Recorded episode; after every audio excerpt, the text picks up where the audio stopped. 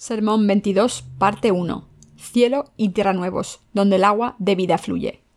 Apocalipsis capítulo 22, versículos 1 al 21. Después me mostró un río limpio de agua de vida, resplandeciente como cristal, que salía del trono de Dios y del Cordero. En medio de la calle de la ciudad y a uno y otro lado del río estaba el árbol de la vida, que produce doce frutos, dando cada mes su fruto.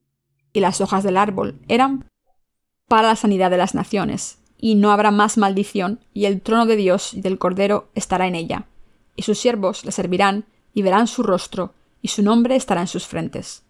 No habrá allí más noche, y no tiene necesidad de luz de lámpara, ni de luz de sol, porque Dios el Señor los iluminará, y reinarán por los siglos de los siglos. Y me dijo, Estas palabras son fieles y verdaderas, y el Señor el Dios de los espíritus de los profetas, ha enviado su ángel para mostrar a sus siervos las cosas que deben suceder pronto. He aquí vengo pronto. Bienaventurado el que guarda las palabras de la profecía de este libro. Yo, Juan, soy el que oyó y vio estas cosas. Y después que las hube oído y visto, me postré para adorar a los pies del ángel que me mostraba estas cosas. Pero él me dijo, Mira, no lo hagas, porque yo soy consiervo tuyo, de tus hermanos los profetas, y de los que guardan las palabras de este libro. Adora a Dios, y me dijo, No selles las palabras de la profecía de este libro, porque el tiempo está cerca. El que es injusto sea injusto todavía, y el que es inmundo sea inmundo todavía, y el que es justo practique la justicia todavía, y el que es santo santifíquese todavía. He aquí yo vengo pronto, y mi galardón conmigo, para recompensar a cada uno según su obra. Yo soy el alfa y la omega, el principio y el fin, el primero y el último. Bienaventurados los que lavan sus ropas, para tener derecho al árbol de la vida, y para entrar por las puertas de la ciudad mas los perros estarán fuera, y los hechiceros, los fornicarios, los homicidas, los idólatras y todo aquel que ama y hace mentira. Yo Jesús he enviado mi ángel para daros testimonio de estas cosas en las iglesias. Yo soy la raíz y el linaje de David, la estrella resplandeciente de la mañana, y el espíritu y la esposa dicen, ven. Y el que oye diga, ven. Y el que tiene sed, venga y el que quiera, tome agua de vida gratuitamente. Yo testifico a todo aquel que oye las palabras de la profecía de este libro. Si alguno añadiere a estas cosas, Dios traerá sobre él las plagas que están escritas en este libro.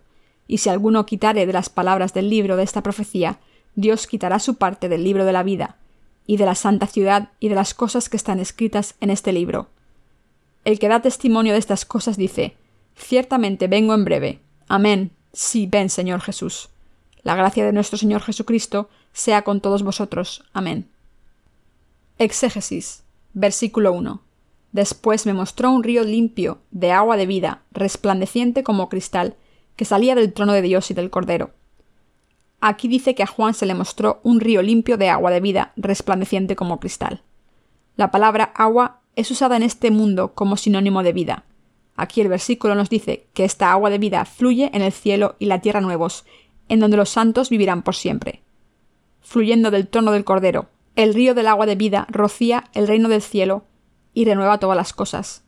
En la frase del trono de Dios y del Cordero, el Cordero se refiere a Jesucristo, quien ha salvado a la humanidad con el Evangelio del agua y el Espíritu sobre esta tierra.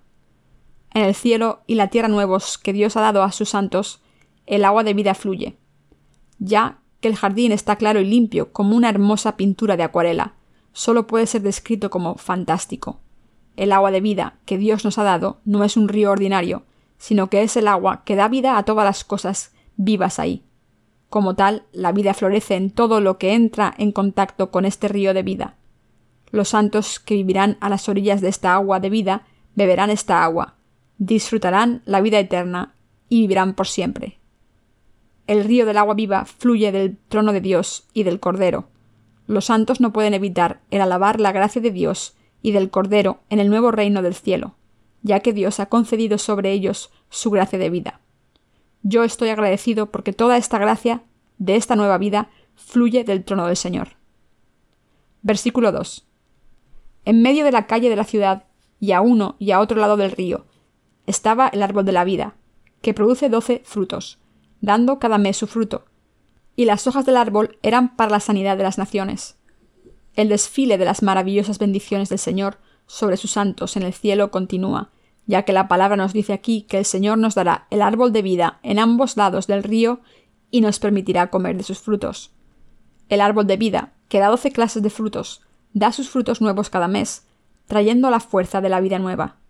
También se dice que sus hojas son para sanidad de las naciones. Debido a que la gracia que el Señor ha otorgado sobre sus santos es tan grande e inmensa, todo lo que podemos hacer es tan solo alabarle a Él y a Dios Padre. Ahora todo lo que los dos santos deben hacer es no tratar de hacer algo valioso para el Señor por sí mismos, sino solo alabar al Señor con sus corazones agradecidos por darles la vida nueva, y el cielo y la tierra nuevos. Yo alabo al Señor por hacer que los corazones de los santos solo griten Gracias, Señor. Aleluya. Versículo 3. Y no habrá más maldición, y el trono de Dios y del Cordero estará en ella, y sus siervos le servirán.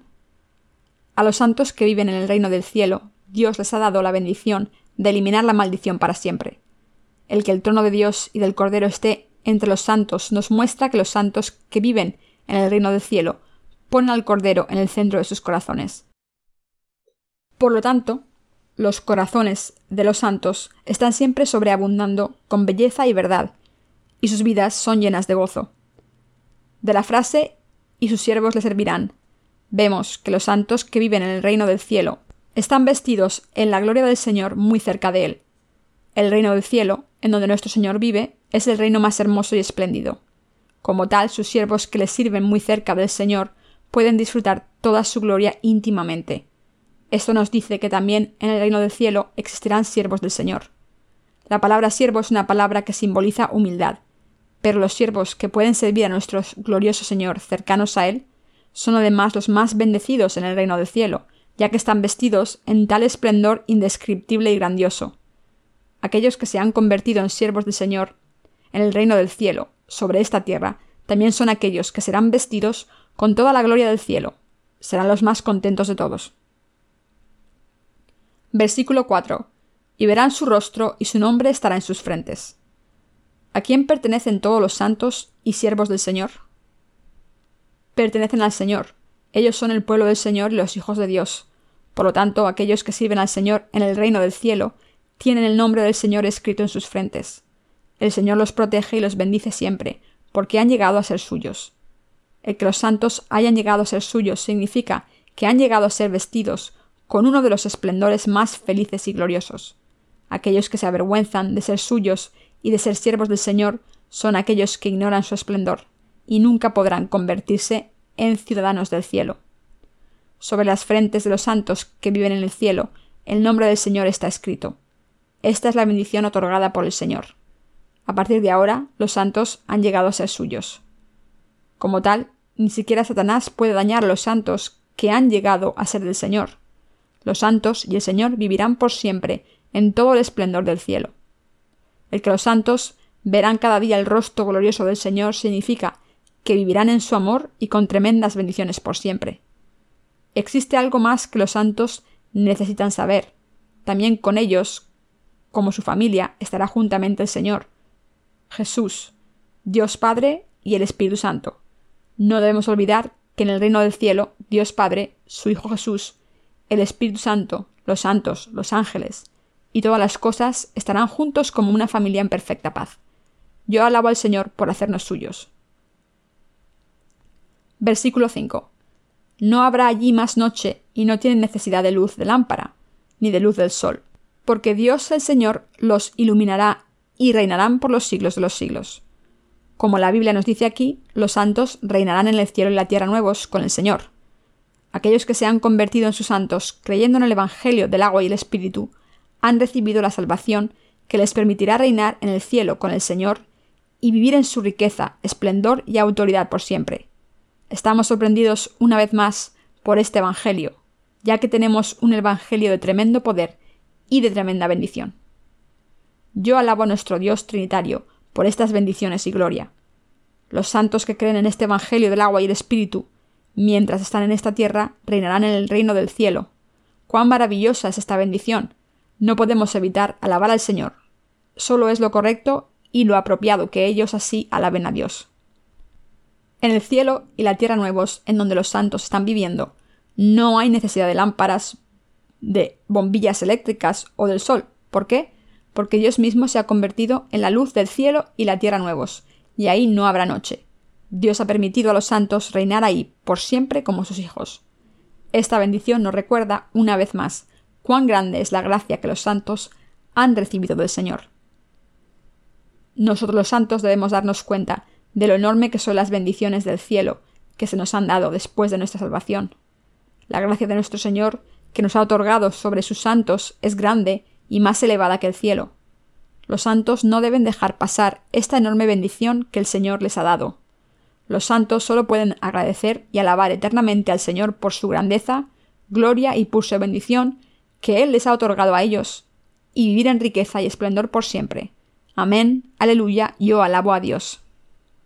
Versículo 6. Y me dijo, Estas palabras son fieles y verdaderas, y el Señor, el Dios de los espíritus de los profetas, ha enviado su ángel, para mostrar a sus siervos las cosas que deben suceder pronto. Estas palabras son fieles y verdaderas. Ciertamente el Señor cumplirá todas sus promesas, que Él ha revelado a los santos a través del Apocalipsis. Es por eso que nuestro Señor les ha dicho todo de antemano a todos sus santos, hablando por el Espíritu Santo a través de los siervos de Dios. ¿Cuál es la palabra de mayor bendición en el libro del Apocalipsis? Existen muchas palabras de bendición en Apocalipsis, pero la palabra de mayor bendición es que Dios permitirá que los santos reinen con el Señor en el cielo y la tierra nuevos, y que vivan en autoridad y gloria. Debido a que Dios ciertamente realizará esta obra muy pronto, los santos nunca pueden permitir que su fe se caiga o sea atrapada en la desesperación. Los santos deben vencer todas las pruebas y las tribulaciones con su fe y con esperanza. Nuestro Señor no fallará en cumplir. Se harán realidad todas sus profecías y promesas hechas a los santos y a la Iglesia de Dios. Nuestro Señor envió a sus siervos en esta tierra y los hizo hablar de las profecías, para que Él pueda decirle a sus santos y a su Iglesia acerca de todas estas bendiciones. Versículo 7. He aquí vengo pronto. Bienaventurado el que guarda las palabras de la profecía de este libro. Debido a que las palabras de la profecía de este libro del Apocalipsis nos hablan del martirio futuro de los santos, nos revela que llegará el tiempo en que los santos serán perseguidos por el anticristo y tendrán que defender su fe hasta la muerte. Debido a que es la voluntad de Dios, los santos deben abrazar su martirio. Entonces participarán en su resurrección y rapto. Reinarán en el reino de Cristo durante mil años que están por venir y posteriormente vivirán en el cielo y la tierra nuevos por siempre. Como tal, los santos deben confiar en toda la palabra de Dios que nuestro Señor les ha dado a ellos y deben guardar su fe. Los de mayor bendición de los tiempos finales son aquellos que creen en la palabra de nuestro Señor y que viven por fe. Dios ha dicho a sus santos que Él vendrá pronto. El Señor vendrá a nosotros sin más retrasos, para cumplir todas las bendiciones de Dios que fluyen de la palabra del agua y el Espíritu, la palabra que trae a los santos su salvación del pecado. Nuestro Señor vendrá a esta tierra pronto. Después de ser salvos, los santos deben de tomarse de la palabra de las bendiciones del Señor prometidas a ellos, y deben guardar su fe. Si sus corazones alguna vez pierden su fe en la palabra del Señor, lo estarían perdiendo todo, y es por eso que deben defender su fe en la palabra de Dios. En otras palabras, Dios les dice a los santos que guarden su fe en el Señor. Versículo 8. Yo, Juan, soy el que oyó y vio estas cosas, y después que las hube oído y visto, me postré para adorar a los pies del ángel que me mostraba estas cosas. Son los profetas y los santos que esparcen la palabra de Dios de profecía. Por lo tanto, debemos alabar a Dios, quien obra como Él les ha hablado a ellos, y debemos únicamente alabarlo a Él. En ocasiones, alguna gente trata de elevarse a sí misma tan alto como Dios, y quiere ser tratada como tal. Ellos hacen esto ya sea porque son fraudes o profetas falsos. Solo Dios es digno de recibir toda la alabanza, adoración, gloria y servicio. Versículo 9. Pero él me dijo, Mira, no lo hagas, porque yo soy consiervo tuyo, de tus hermanos los profetas y de los que guardan las palabras de este libro. Adora a Dios. ¿Qué debemos hacer para ser verdaderos profetas de Dios? Primero debemos creer en el misterio del Evangelio del agua y el Espíritu dado por el Señor. Entonces nos convertiremos en el pueblo de Dios, en santos, en hermanos y hermanas, los unos de los otros. Solo después de esto puede Dios encargarle sus obras, aquellos que se han convertido en los siervos del Señor también deben creer en su palabra y guardarla con su fe. Estos son los que dan toda la gloria a Dios en lugar de guardarla para sí mismos. Nuestro Señor es digno de recibir toda la adoración y la gloria de todos en este mundo. Aleluya. Versículo 10. Y me dijo, no selles las palabras de la profecía de este libro, porque el tiempo está cerca. La palabra escrita de la promesa escrita en Apocalipsis no debe esconderse, ya que pronto se cumplirá. Debe ser testificada a todos. Amén. Creamos todos en la palabra de profecía del libro del Apocalipsis y prediquémosla. Versículo 11. El que es injusto sea injusto todavía, y el que es inmundo sea inmundo todavía, y el que es justo practique la justicia todavía, y el que es santo santifíquese todavía. Cuando se acerque el día del regreso del Señor, Él dejará que aquellos que van tras el pecado continúen tras el pecado, aquellos que son santos que continúen siendo santos, y aquellos que son sucios que continúen siendo sucios. Cuando el tiempo final llegue, aquellos cuyos corazones han llegado a estar sin pecado, creyendo en el Evangelio del agua y el Espíritu, continuarán sirviendo al Evangelio sobre esta tierra, y aquellos que han guardado su santidad, dada por el Señor, y que hayan vivido sus vidas con fe, continuarán viviendo así nuestro Señor nos aconseja guardar la fe que tenemos ahora. Versículo 12. He aquí, yo vengo pronto y mi galardón conmigo, para recompensar a cada uno según su obra. En otras palabras, nuestro Señor vendrá pronto y dará el paraíso sobre la tierra y el cielo, y la tierra nuevos a los santos que han servido y laborado para expandir el Evangelio del agua y el Espíritu, esto para recompensarlos por sus sacrificios, cuando los santos creen en la palabra de profecía, en el Apocalipsis, serán capaces de defender su fe hasta el último momento, ya que habrán puesto su esperanza en el Señor. Debemos darnos cuenta y creer que el Señor recompensará la labor de los santos con muchas mayores bendiciones, ya que nuestro Señor es glorioso y misericordioso. Versículo 13. Yo soy el Alfa y la Omega, el principio y el fin, el primero y el último.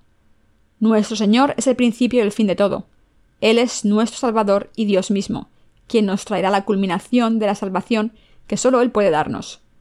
Toda la historia en todo el universo, la historia de ambos el cielo y la tierra, comenzó con el Señor y terminará con Él. Versículo 14. Bienaventurados los que lavan sus ropas, para tener derecho al árbol de la vida y para entrar por las puertas en la ciudad.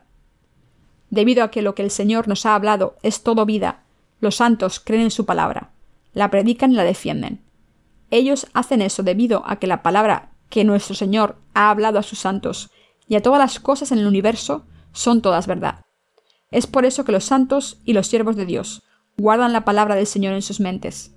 Ellos defienden su fe creyendo en la palabra de Dios aún con mayor fuerza, para tener derecho de comer los frutos del árbol de la vida, plantado en el cielo y tierra nuevos los santos que han llegado a estar sin mancha, creyendo en el Evangelio del agua y el Espíritu dado por el Señor, tratan de defender su fe, ya que ellos tienen el derecho de comer los frutos de este árbol de vida en el cielo.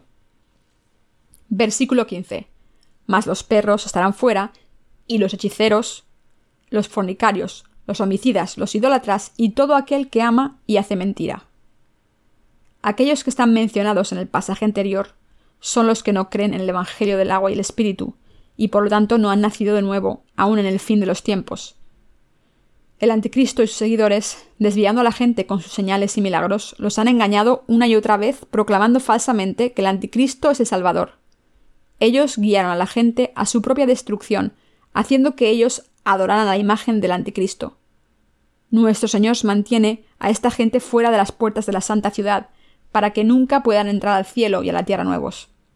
La ciudad del Señor está abierta solo para los santos que han defendido su fe, que creen en el Evangelio del agua y del Espíritu. Versículo 16. Yo Jesús he enviado mi ángel para daros testimonio de estas cosas en la iglesia. Yo soy la raíz y el linaje de David, la estrella resplandeciente de la mañana. Por amor a la iglesia de Dios y a los santos, nuestro Señor nos ha enviado a los siervos de Dios y ha hecho que den testimonio de las cosas que sucederán el que los hizo dar testimonio de estas cosas es Jesucristo, Dios mismo, que ha llegado a ser el Salvador de los santos. Versículo 17. Y el Espíritu y la esposa dicen, Ven. Y el que oye, diga, Ven. y el que tiene sed venga, y el que quiera tome del agua de la vida gratuitamente. Para todos los que sobre esta tierra tienen hambre y sed de la injusticia de Dios, nuestro Señor los ha invitado a la palabra del agua de vida.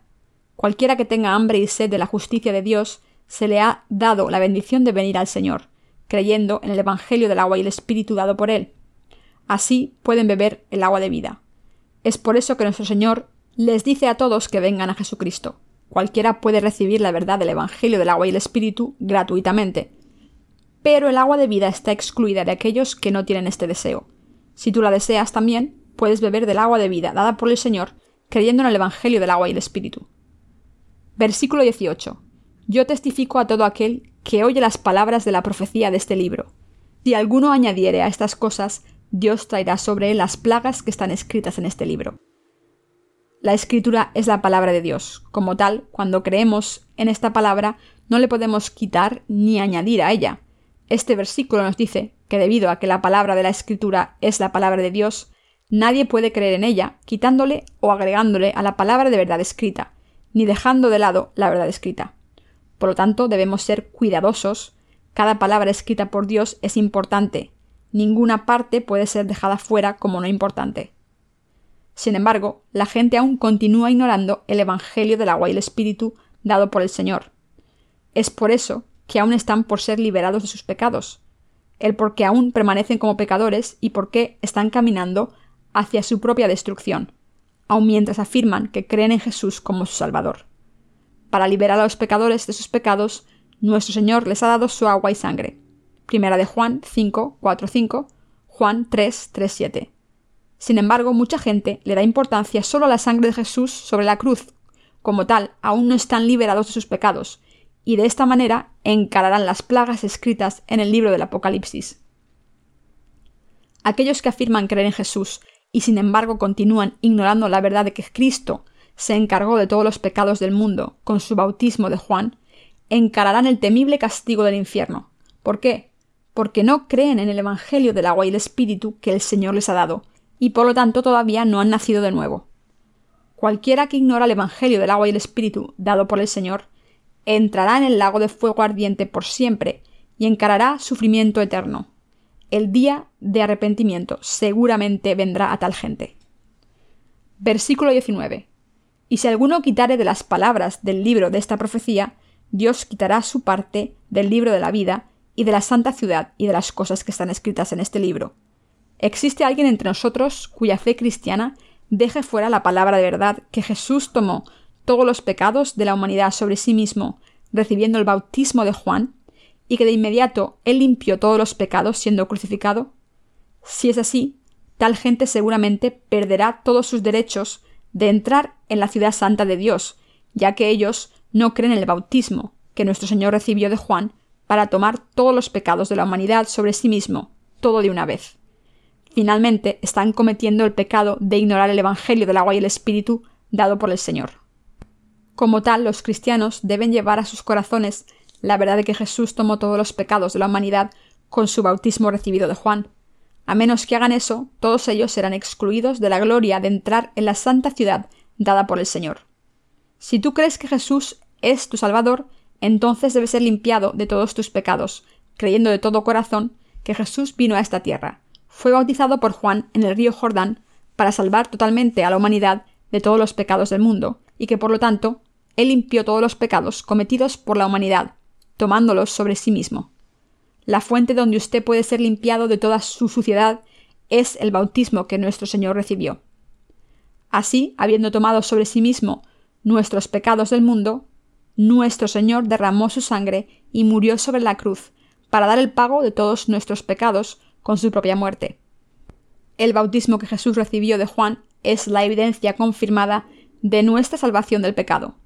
La primera de Juan 3:21 nos dice, El bautismo que corresponde a esto ahora nos salva, no quitando las inmundicias de la carne, sino como la aspiración de una buena conciencia hacia Dios, por la resurrección de Jesucristo. Debemos darnos cuenta de que Jesús cargó con todos los pecados a la cruz y derramó su sangre para dar el pago de todos los pecados de la humanidad con su propia muerte, todo por nosotros. Es por eso que Dios está dando una vez más su palabra de advertencia a toda la humanidad en el versículo 19. Debemos creer en el Evangelio del agua y el Espíritu como es, sin ponerle o quitarle nada. Versículo 20. El que da testimonio de estas cosas dice, Ciertamente vengo en breve. Amén. Sí, ven, Señor Jesús. Nuestro Señor pronto vendrá de nuevo a este mundo, y los santos, que han recibido la remisión de sus pecados, creyendo en el Señor, y que están vestidos en la gloria del cielo, ansiosamente esperan la segunda venida del Señor. Debido a que aquellos que creen en el Evangelio del agua y el Espíritu están todos preparados para recibir la venida del Señor a una hora, están esperando que el Señor regrese y los vista en sus bendiciones prometidas a los santos. Como tal, los santos tienen la esperanza ardiente de la segunda venida del Señor en fe y en gratitud. Versículo 21. La gracia de nuestro Señor Jesucristo sea con todos vosotros. Amén. El apóstol Juan concluye el libro del Apocalipsis con una oración benigna por la gracia de nuestro Señor Jesucristo para estar con aquellos que desean entrar en la santa ciudad dada por Dios. Vamos también a convertirnos en los santos que entran en la santa ciudad dada por Jesucristo a través de la fe sin falta.